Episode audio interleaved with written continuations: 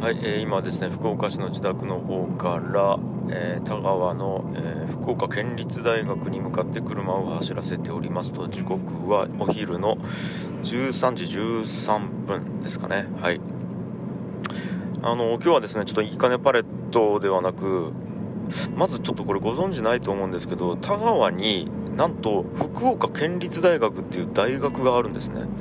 まあこれおかしな話なんですけどもこれよく間違われるのが福岡大学っていう大学があるんですけどこれは私立なんですね。一律ではなくて、えっと、私立の方です。はい。あの私立の大学が福岡市内にあるんですよ。これが福岡大学って言ってこっちは結構有名でマンモス大学なんですけどもめちゃくちゃ人がいて。で実は福岡県が作った県立大っていうのがあるんですけどそれがなんとえー秘境である田川にあるんですね。うーんいやこれ奇跡なんですけどね。なんでそんな、ね、大学が田川にあるのかっていうしかも福岡っていうねなんですか、えー看板を掲げているなんか福岡県っていう看板を掲げている大学がなぜ田川にあるのかっていうことなんですけども、うんで今日はその大学の方で、まあ、講義とワークショップみたいなものをやらせていただくということで今、えー向かっておりますと。はい。まあまあまあ頑張ります。はい。でちょっとあの昨日気づいたことがあったんでまだ言葉にしてまとまってはないんですけども頑張ってちょっと喋ってみようかなと思います。まあちょっと分かりにくいかもしれないです。はい。えっと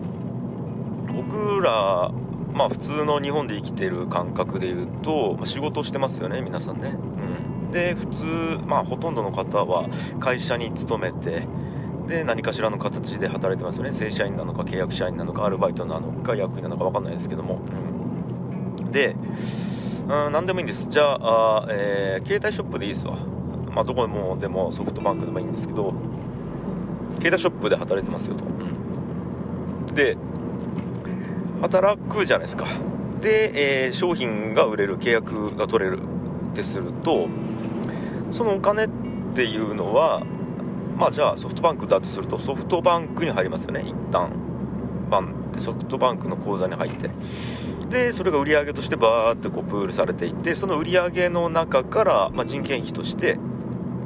えー働いている皆さんの口座にバンと振り込まれると、はい、だから、えー会社から給料をもらっている、えーつまり会社はスタッフに給料を払っているっていう関係性だと思うんですね。会社から給料をスタッフに払って働いてもらってるとその対えーていうかえっ、とそうそうですね。働いてその対価を支払ってるってことですよね。会社が。でこれを聞いてまあ特に疑問ないでしょうと。今の話に何もおかしいところはなかったとは思うんですよ。ただ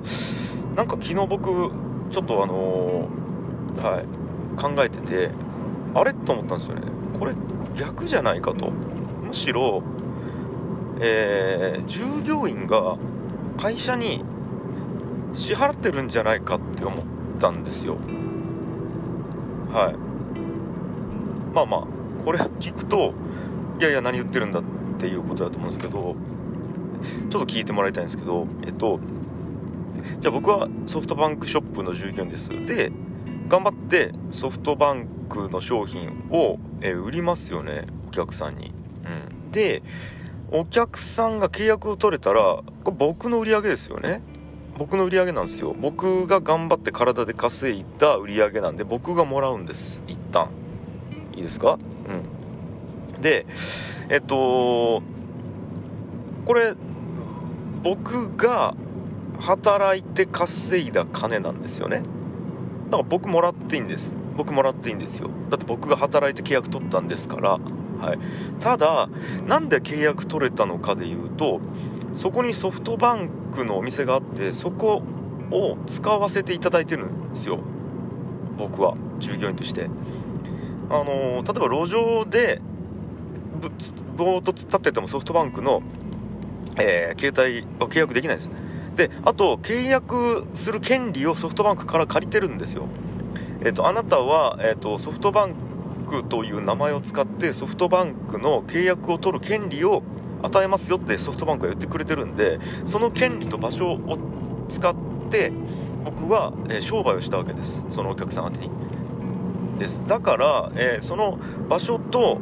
うんまあ、看板とあと権利を使わせていただいた代償としてソフトバンクにお金を払うっていうことをやってるんですよ。はい。でえっ、ー、となんかこう捉えることもできるっていうのは分かりますかね、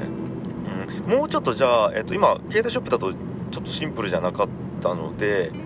掃除にしましょうか。掃除掃除。うん。あと例えば僕じゃあいいかねパレットやってるじゃないですか。でいいかねパレットの、えー、従業員として掃除をするっていう仕事を与えられたとするとまあ当たり前ですけど掃除してお金もらえますよね。あでも掃除ちょっと分かりにくいか、えーと、もっと自分で売り上げ立つもんがいいですね。あ分かりました。じゃあえっ、ー、と音楽家でいいです。音楽家音楽家。うん。えー、僕は事務所に入ってるミュージシャンですと。はい。僕は事務所に入ってるミュージシャンです。うん。で、えー、ライブをしてグッズを売って売り上げを立てました。はい。これもともとフリーランスでやってましたと。もともとフリーランスでやってた頃は自分の売り上げ自分に入るわけじゃないですか。うん。で、えまあ、月10万ぐらいなんとか売り上げてましたなんですけど、あるレコード会社から見初められて、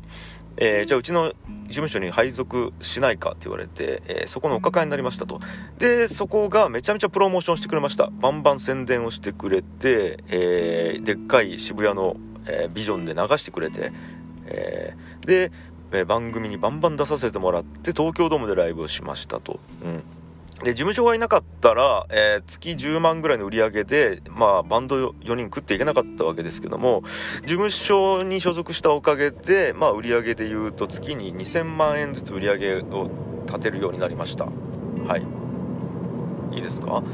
この2000万の売り上げってバンドの売り上げの延長だと思うんですよその10万の延長を頑張った売り上げなんで、まあ、バンドが取ったものなんですけどもなぜそこまで、えー、売れたかというと事務所のバックアップがあったからですよね、えー、で具体的に言うと、えー、マネージメント業務をしてくれた事務所が、えー連絡を取りまとめてくれて返信をしてくれたりとかあと契約について精査をして、えー、とこの契約はした方がいいこの契約はしない方がいいとかいうこともやってくれました、うん。あとは投資をしてくれました。CD を作る、えー、レコーディングをする費用っていうのを一旦会社が肩代わりをして出してくれました。つまりだから、えー、お金を貸してくれました。会社はバンドに、うん、でその貸してくれたお金を使って商品を作りました。でそれが売り上げたのでそのお金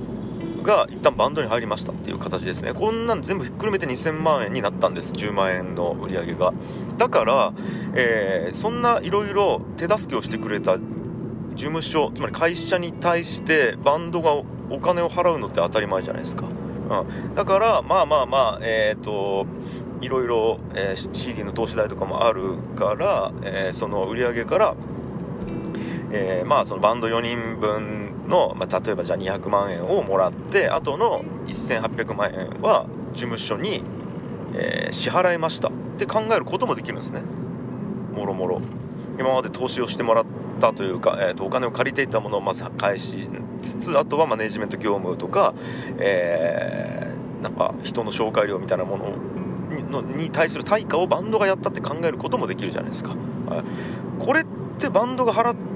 てるっていう感覚ですよね。ただそれがお金の流れがなぜか一旦事務所に入って、まあ、なぜかっていうかそっちの方が分かりやすいからなんですけども一旦事務所に売り上げが入ってそこから事務所がバンドに支払ってるからなんかこ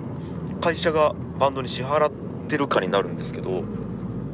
そう考えるとめっちゃ逆じゃないですか、うん、でこれっていうのは全ての仕事で起こってるんじゃないかっていうことに僕気づいたんですね、うん、だからあのー、なんか、えー、独立して自立してるはずなんですね。働いてる人っていうのが全員。ただもちろんですけどじゃあ経理の仕事をしてる人ってそれ単体では売り上げが立てられないから、えー、じゃあ売り上げを、えー、商品開発の人と経理の人と営業の人が組んで例えばまあうん、3人のグループを組んでその3人のチームで売り上げを立てましたということだと思うんですね。じゃあソフトバンクショップやったら、えーと、そこのソフトバンクショップにいる従業員全員がグループとしてある売り上げを毎月立てています。それで、えー、立てた売り上げから、えーと、いろいろ施設利用料とか丸々料とかを会社に支払ってるっていう捉えるとバンドと同じ風に捉えることもできなできるんですよ。だってバンドもそうじゃないですか。ドラム単体で成立しないしボーカル単体でも成立しないですけどその4人チームで稼いでるわけじゃないですか。だからさっき言ったバンドのエージェント契約みたいなものと一緒なんですよね従業員って。でなんかこれの発想の転換をポンってした時になんか今世の中で働いてる人全員がこの感覚を持てると全ての仕事が自分ごとになるんじゃないかって思ったのとあと自立心っていうのが徐々に芽生えてくるんじゃないかって思ったんですよね。うん、でこれお金の流れが違うだけで、まあ、あの別に実態は変わらないんですよね。あの捉え方一つなんで会社からお金をもらってるって考えるのか会社にお金を払ってでもその会社の諸々のリソースや看板を使わせてもらってるって考えるのってまあ本当に捉え方次第だと思うんですよ。うん。でもなんかこうあれの話を思い出すんですよね。その石を作ってる3人の職人が1人はお金を稼いでる1人は家族を食わせる1人は文化を作ってるみたいな。で同じ作業をやっててもモチベーションが全然違うみたいな、えーと、昔のビジネス逸話ん？みたいなのがあるんですけど別に逸話っていうかななんていうか小話みたいなのがあるんですけど、うん。それと同じでなんかこうどういうスタンスでやってるかっていうだけでなんかいろんなことが変わると思うんで皆さんもやってみたらいいんじゃないかなと思います。あの簡単なことなんで、うん、と思いました。うん。まあちょっとここから発生していろいろと続きがあったんですけどそれはまた別の機会にどっかでお話しできればなと思います。はい。